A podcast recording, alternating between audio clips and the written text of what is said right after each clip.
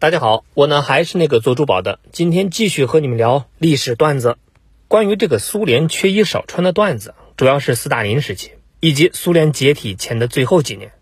而实际上，苏联的生活用品的确是没什么选择，但是生活水平绝对算不上差。冷战期间，毛纺织品的产量是世界第一，棉布的产量是世界第一，鞋、砂糖的产量还是世界第一。那奶制品、啤酒和冰激凌消费世界第二，不过整体看，苏联人的生活水平那是低于美国的，也低于西欧和日本。但是除此之外，基本就是最高生活水准了。要知道，赫鲁晓夫时期，赫鲁晓夫可能是和尼克松发生过著名的厨房辩论的。那个时候的苏联生活水平飞速增长，赫鲁晓夫楼虽然丑，但它解决了苏联人的住宅需求。而且最重要的是，它是国家免费发的。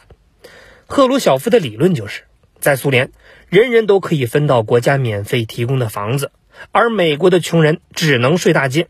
这是一个非常现实的问题。如果没有足够的底气，谁敢和美国人比生活优越呢？可以说，双方的社会生活是各有优势劣势。美国人有充足的精美的商品供应，那最重要的就是效率更高。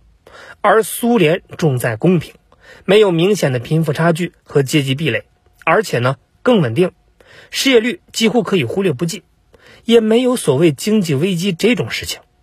但是苏联的体制缺点也非常的明显，尤其呢是高度的计划经济，导致严重的资源浪费，民用需求被长期压制，商品质量差，科技成果转换成具体产品的周期长，见效慢。所以呢，逐渐在冷战中是落于下风，而美国人生活的缺点是有周期性的经济危机和失业风险，比如说碰见中东石油危机这种事儿就有点搞不定。但是美国市场经济的优势始终是巨大的，冷战时期的美国工人可以做到一人工作养活一家人两条狗，这是美国生产力强大的最好证明，也是美国人至今怀念的黄金时代。当然。苏联解体之后，这种日子呢就别想了。毕竟没有威胁的资本家，没必要始终向工人让利。那苏联的计划经济体制是一个过于超前的体制，带来了内部的资源配置极不均衡，而且它的军工业长期绑架国民经济，百姓的生活水平在满足基本需求之后长期停滞，缺乏选择和享受。苏联产品质量差，贡献了大量的段子。但是，除了苏联解体的末期，苏联人的问题始终在好不好，而不在于有没有。东德在一九七九年就拍过一个讽刺电影，叫《部长的汽车》，讲的就是一个东德工人的私家车太旧了，而机缘巧合之下就换了一辆部长的旧车，因此呢，产生了一系列的搞笑故事。电影的目的呢，是为了讽刺东德的腐败。但是，即使是这样一个事实，也能看到。一九七九年的东德，普通工人家庭是开得起私家车的。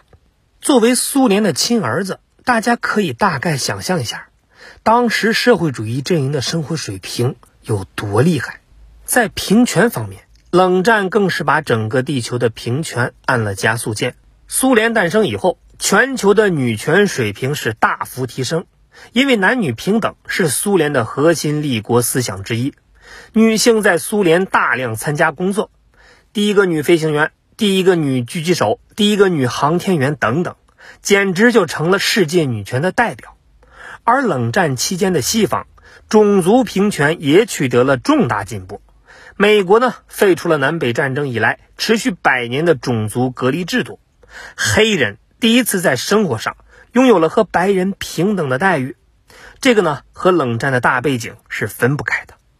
而全球性的殖民体系在美苏联手的拆解下全面崩溃，大量的民族国家获得独立，联合国的成员国在几十年的时间里从五十多个增长到了近两百个，这些国家的独立都离不开美苏的支持，那全球的人们都开始拿起武器反抗殖民者。总之，冷战的世界就是这样一个时代，一个科技飞速进步、平权快速发展。贫富差距缩小，生活水平提高，现代化全面普及的时代。一个资本家不敢肆意剥削工人，一个全球化不敢随意剥削第三世界的时代，也是一个人类正在逐渐摆脱锁链的伟大时代。而这样一个时代，却坐在了核战争的火药桶上，毁灭可能就在下一秒。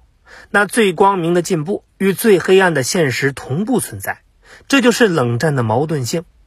冷战结束以后，美国再也没有搞过像阿波罗这样的疯狂计划，原因很简单，没动力了。那全球范围内，国与国、人与人之间贫富差距是急速扩大。巴菲特、索罗斯这种大鳄又可以拿出来当全球偶像了，而第三世界也一个个靠上了西方国家的枷锁，在全球化中被剥削的永世不得翻身。而这一切就是因为苏联没了。冷战结束以后，那个甘为劳动者讲话的超级强权不在了。如果国际共运还在，香港的资本家怎么敢把活人赶到棺材大的地方去住呢？提起这个苏联的黑历史，古拉格也好，大肃反也好，各种各样的苏联笑话也罢，很多呢都是事实。对于黑历史，该批判必须批判，但是苏联精神的正义性那是不容置疑的。一个伟大的文明，必然呢有一个伟大的精神在支持，能成为超级大国的国家，一定呢有一个伟大的使命和精神。这就和我们的公司在讲企业文化是一个道理。人类历史上有三个超级大国：大英帝国、美利坚合众国、苏维埃社会主义国家联盟。他们都对人类文明有着无可替代的推进作用。那么，一个如此强大的国家为何走向解体呢？曾经的苏联是世界无产阶级的老大哥，是劳动者的避风港。而那个兵出布拉格、抛弃伊朗人民党、对社会主义兄弟动刀子的国家。那是一个张牙舞爪的红色沙俄呀，它武力再强大，也终究只是一个没有灵魂的躯壳。而苏联的精英们更厌倦了与老百姓们共享一个国家的权利。苏联时代，高官们的腐败也不过就是走私一些紧俏商品。但是苏联解体以后，俄罗斯诞生的无数寡头们，让苏联人民才知道了腐败的真正含义。那直到苏联解体的前一天，他的军队也是天下无敌的。但一个背叛了自己灵魂的国家，必然会被历史扫进固执堆里。屠龙者变成了龙，结果呢，可想而知。但这并不意味着我们要忘记他曾经的勇气。我们看着他出生，看着他成长，在他的影响下茁壮成长，但也与他刀兵对峙多年。最终，他用自己的死亡告诉了我们要如何更好的活下去。莫斯科红场上。解放军唱起的《卡秋莎》，是我们对这位相爱相杀七十年的老朋友送上的一曲最后的挽歌。